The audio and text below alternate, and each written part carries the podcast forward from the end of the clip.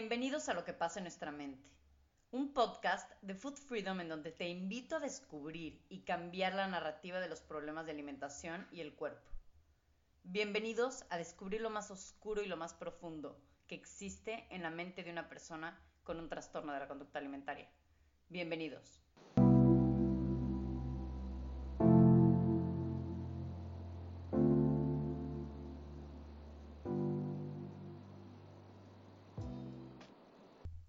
Hola a todos, muy muy buenos días.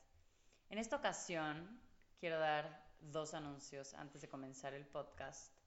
Me encantaría comenzar diciendo una disculpa, una disculpa porque sé que el martes tenía que haber salido este episodio, sin embargo no me encontraba en emocionalmente en el punto para estar trabajando, para poder tener la cabeza en donde tenía que tener la cabeza.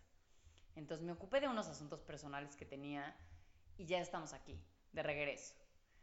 En esta ocasión tengo a una persona bastante, bastante interesante. Es totalmente ajeno al tema de los trastornos de la conducta alimentaria. Sin embargo, a lo que se dedica Diego está vinculado directamente con la comida.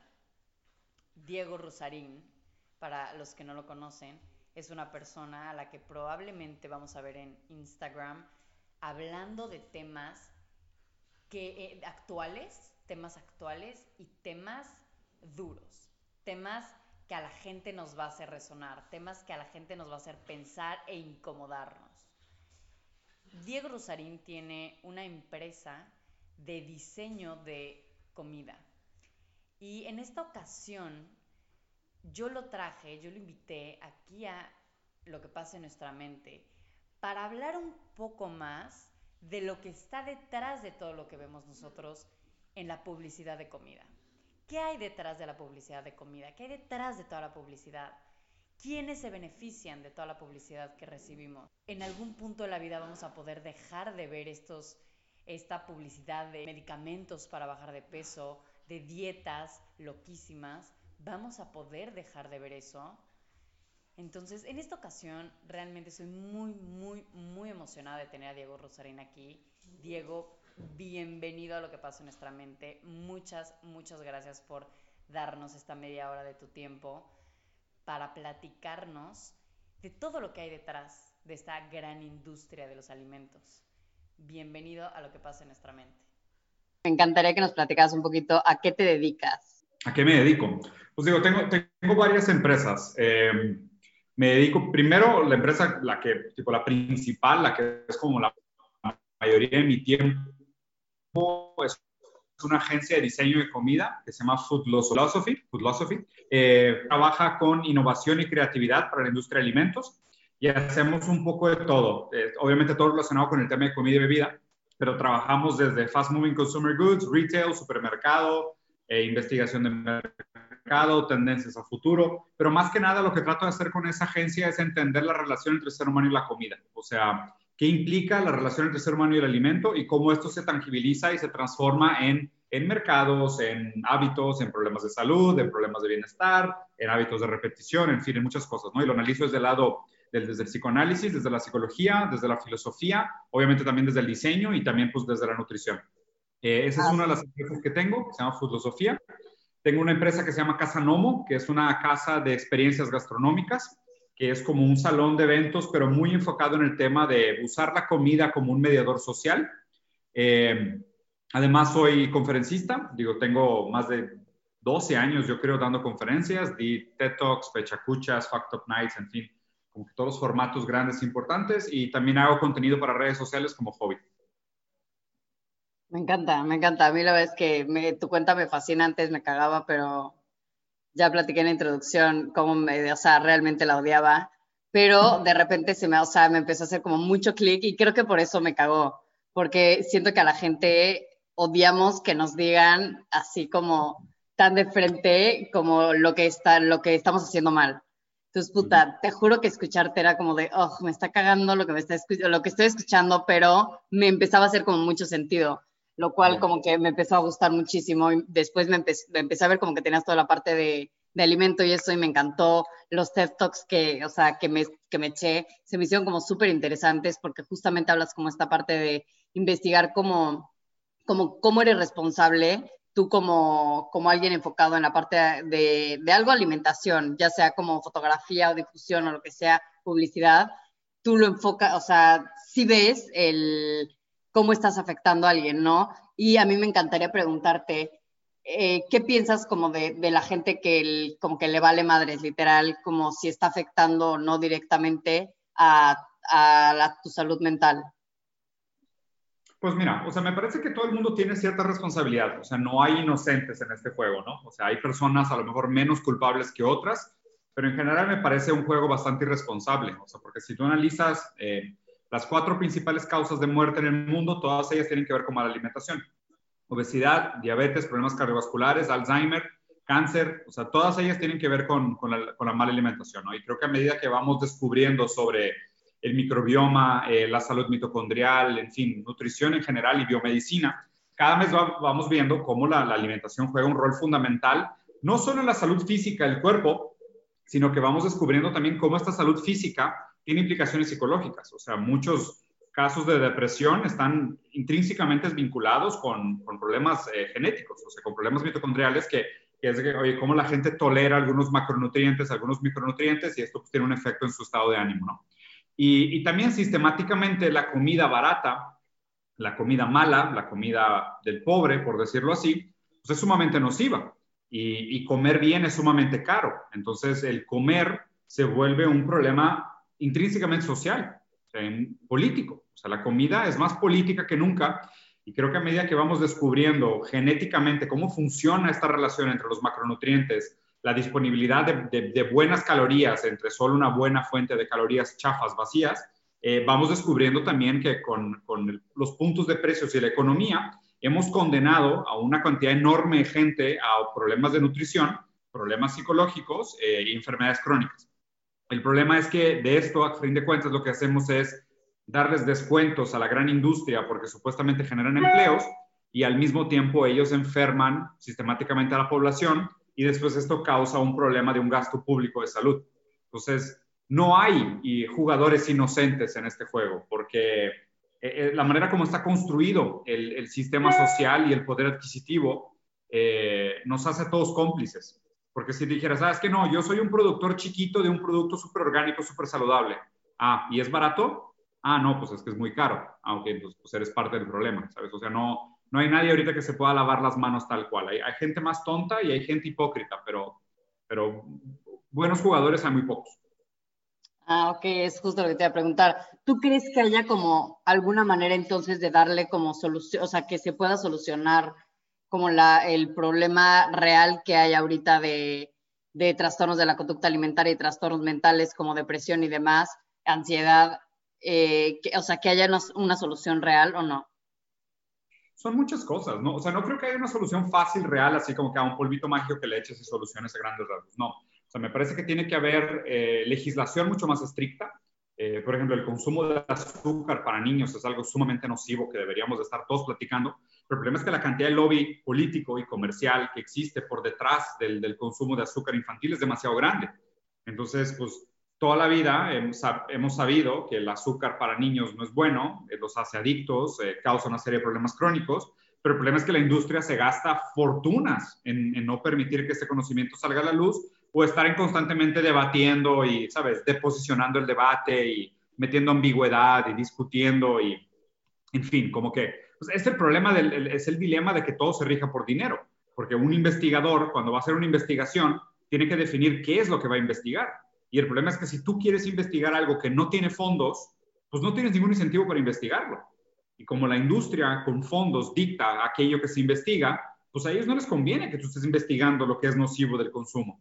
Entonces, tiene, que haber una serie de, cambios para que esto se resuelva, ¿no? O sea, primero es eh, fondos perdidos para investigación en protección del consumidor. Y, tiene que ser proporcional al dinero que gasta la industria para defenderse. Y, obviamente, pues te vas a platicar de estos números y son, son absurdos. Entonces, Es muy difícil el problema, es un problema muy complejo, pero también me parece que es uno de los debates más importantes que deberíamos estar teniendo. Ok, me encanta, me encanta. Oye, ¿y tú siempre has tenido una buena relación con la comida? O sea, yo veo que tú tienes una muy buena relación con la comida, que incluso hablas de que amas como los platillos, ingredientes y demás. Entonces, ¿siempre has tenido esta buena relación con la comida o no? No, definitivamente no. O sea, y aparte yo creo que también es un tema que, que uno tiene que estar como, como que constantemente en, en, en, autorreflexión, ¿no? De decir, porque no hay, no hay como que un punto de bienestar, porque me parece que inclusive las dietas llevadas a su punto extremo son nocivas.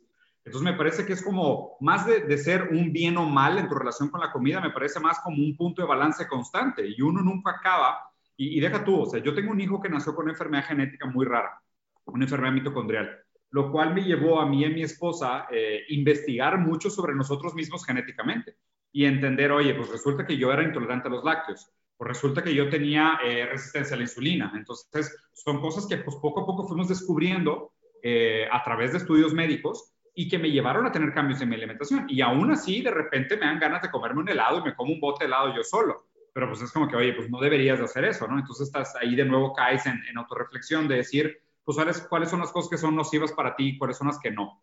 El problema es que la comida hoy no es solo comida. Lo difícil de todo este debate es que la comida no juega un papel solo de comida. La comida juega un papel de, de entretenimiento, de vínculo social, de pertenencia tribal, aspiracional, ¿sabes? de muchas cosas. Es un placebo para tolerar la frustración del día a día, es un escape lúdico, es un tema de placer, indulgencia, es, es algo muy complejo. Entonces, no es tan fácil como simplemente decir, ah, comes aquello que te hace bien pues que si supiéramos lo que nos hace bien, para empezar, podríamos tener esa decisión. Pero es muy difícil que una persona sepa lo que le hace bien. ¿Qué es bien? ¿A qué te refieres con hacerte bien? Entonces es mucho más difícil con eso. Entonces, en esta autorreflexión de si yo tengo una buena relación con la comida, a veces, a veces sí, a veces no. Creo que es algo que con lo, con lo que constantemente peleo. ¿Y con tu cuerpo? O sea, ¿tú como hombre has tenido buena relación con tu cuerpo o no? ¿O sí has tenido como un poco más de batalla? He, he tenido épocas, ¿eh? O sea, he tenido épocas. O sea, me gusta el ejercicio, o sea, por ejemplo, me gustaban mucho las artes marciales, que de hecho creo que me hicieron más daño que bien. Eh, boxeé mucho tiempo, fui profesor de capoeira, me metí a jiu-jitsu, estuve en, en, en, temas de peleas y demás, lo cual me costó, pues digo, tengo la ceja caída porque me rompieron la madre, me desviaron la nariz, me rompieron la boca, o sea, acabé todo destrozado, ¿no? Pero pues fue algo que me, que me mantuvo muy físicamente activo durante mucho tiempo pero luego también me costó porque pues me, me lastimé la espalda, ya batallaba por ir al gimnasio, es como que tenía estos lapsos de amor y odio con el gym donde iba mucho tiempo muy intensamente y luego no podía porque me tronaba, eh, entonces como que, no sé, físicamente raro. Y luego la otra parte es el cuidado, el cuidado estético, de que, oye, pues físicamente cómo te ves, de cuidar tu integridad, de sentirte bien con tu apariencia física, no estarte ni exigiéndote de más, pero tampoco abandonándote físicamente, diciendo que lo estético no importa obviamente como soy una persona que me gusta mucho leer y la filosofía, yo, yo creo que le, di durante un tiempo de mi vida demasiada importancia al intelecto y poca importancia a la estética, lo cual tampoco me parece un balance saludable, porque pues a fin de cuentas el, el, cerebro es, es, y es los dos cerebros, ¿no? tanto el estómago como el de la cabeza, son materia física al final, que están vinculados al ejercicio y a la actividad física. Entonces, de nuevo, que también creo que no es una solución final, más bien es como un tema de, de constante reflexión sobre qué es lo que debería de, de reflejar un estado de bienestar y cómo eso implica algunos actos, cambios, sacrificios, eh, ¿sabes? Eh, eh, compromisos con, con, tu, con, tu, cuerpo. Oye, y veo que hablas mucho también de redes sociales. ¿Qué tanto afecta las redes sociales a nuestra salud mental? Mm, pues digo, ahí hay demasiados estudios que, que, que, tocan este tema, ¿no? O sea, la verdad es que sí es un problema radical. El, hay dos indicadores que me asustan mucho, sobre todo con las generaciones que son nativas de redes sociales. Supongo que nosotros que ya somos un poco más, o sea, no nacimos con redes sociales, digo, no sé cuántos años tienes tú, pero, o sea, nosotros no nacimos con redes sociales. Yo todavía sobreviví secundaria y pues no era fundamental para mí tener redes sociales para sobreexistir, pero ahorita ya no. O sea, ahorita es, entras a primaria y prácticamente todo el mundo, desde quién eres en redes, ¿no?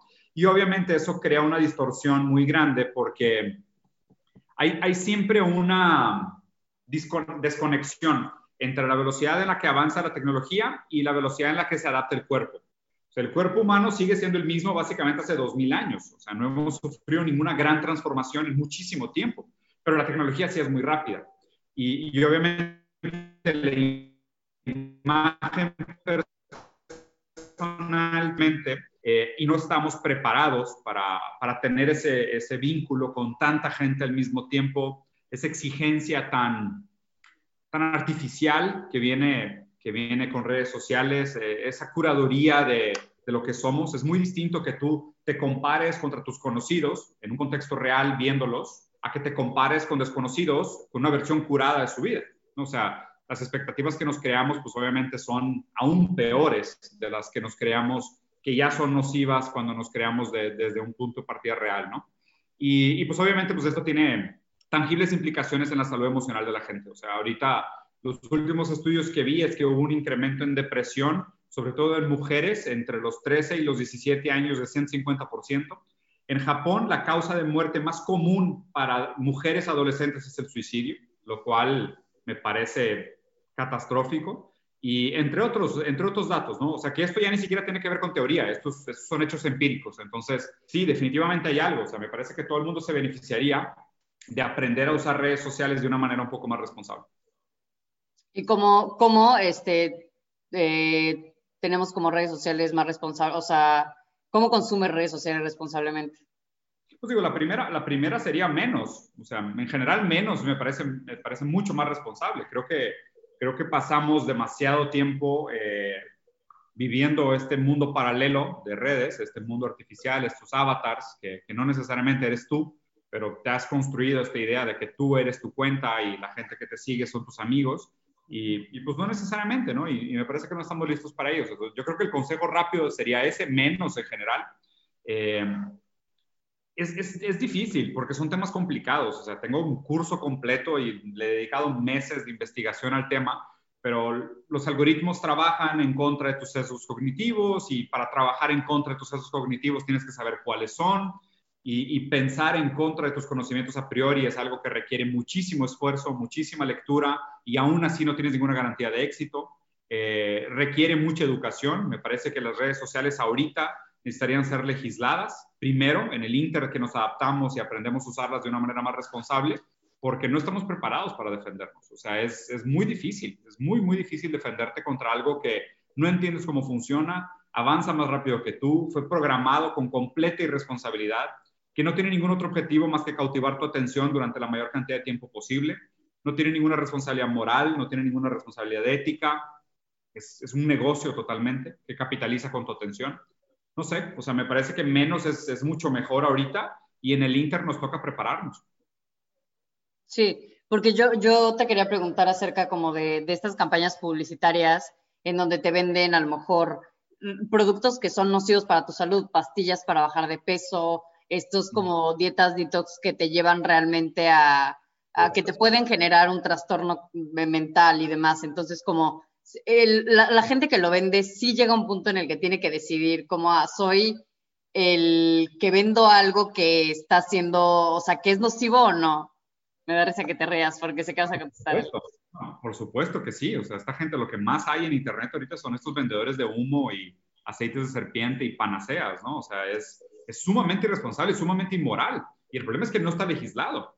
O sea, hay, hay consejos terribles en Internet, terribles y la gente tiene la muy mala práctica de, desconfiar de, figuras de autoridad y creer en estas pseudo, pseudo figuras, gurús y coaches y celebrities, que, porque a ellos les funcionó de una manera o de otra y por sesgo de confirmación creen que es la respuesta para todos y andan, y andan haciendo estos consejos que son pues, muy nocivos y muy peligrosos. Obviamente, siempre que tratas de tu cuerpo, ve con un experto, pero con un experto real o sea, con un doctor, con un nutriólogo, con un psicólogo. O sea, no confíes tu bienestar a una figura pública. Por supuesto que no.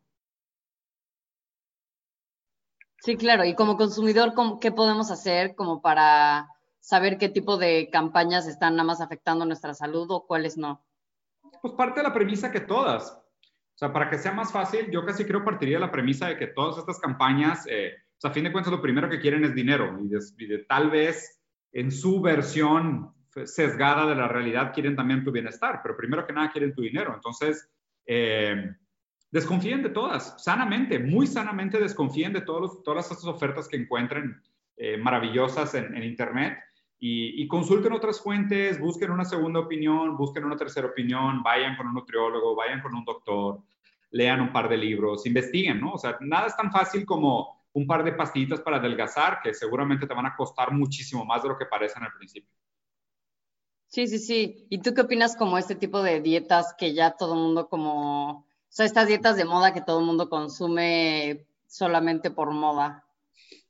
Pues mira, hay un libro muy bueno que me gusta mucho, que, creo que me ayudó, eh, se llama El Dilema del Omnívoro, eh, que habla de cómo muchas de las tendencias de alimentación son totalmente cíclicas.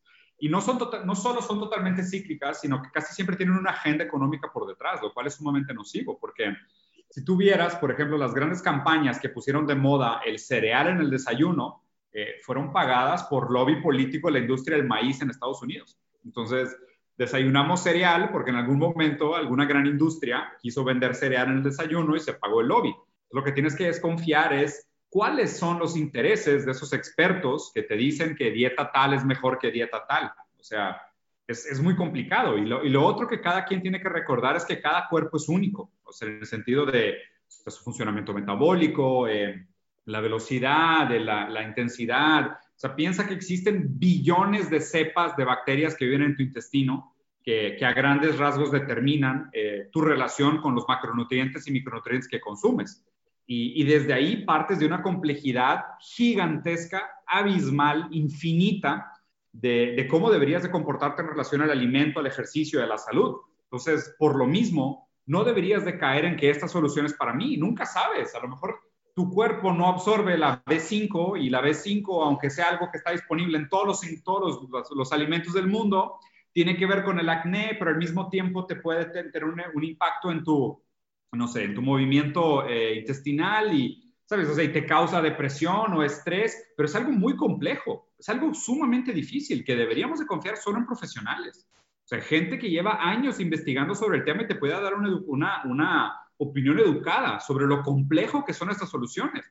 Y no simplemente decir, ah, a todo el mundo le funciona keto, déjame, me vuelvo 100% keto y ya con esto tengo. Pues no es tan fácil. O sea, igual y keto te puede disminuir, si tienes problemas cardíacos los puede acelerar, si eres una persona que no, no procesa bien las toxinas de la carne, te va a ir muy mal con la keto. O sea, no, es tan simple como one size fit all. O sea, traten de tratarse ustedes mismos como individuos, con propiedades individuales, con metabolismos únicos, que merecen una interpretación única de cómo funciona el metabolismo. entonces, en ese sentido, pues tengan mucho cuidado de estas dietas de moda, porque uno nunca sabe qué hay por detrás y no hay suficiente investigación sobre las consecuencias a largo plazo de estas dietas. O sea, Atkins en su momento parecía ser una gran idea, hasta que nos dimos cuenta que, la repercusión a largo plazo era mucho peor que los resultados a corto plazo. Ya. Oye, ¿y tú, eh, a ti te han llegado como empresas a querer que tú hagas su, publicidad en donde tienes que decirles que no porque de plano sea un producto que es nocivo para tu salud o que tú digas, güey, ¿cómo vas a Todo el tiempo, todo el tiempo. No tienes idea la cantidad de marcas que bateo que, que llegan de que, oye, promueve esto, promueve lo otro y ese que, pues, lo siento, güey. O sea, yo sí sé cómo funciona y tengo algo de investigación y pues obviamente no, no voy a poner mis manos en el fuego por algo lo cual sé que puede ser un riesgo para la gente que lo consume. Es que eso está chingón, o sea, ojalá mucha gente, o sea, más gente lo hiciera, la verdad, felicidades. Y me encantaría la última pregunta, eh, ¿qué opinas acerca de este nuevo etiquetado en México eh, mm. como la solución para quitar como este problema que evidentemente es un problema ya mucho Que no es como reciente, exacto. O sea, ¿qué, opino del etiquetado? Me parece una, una pésima ejecución de una muy buena intención.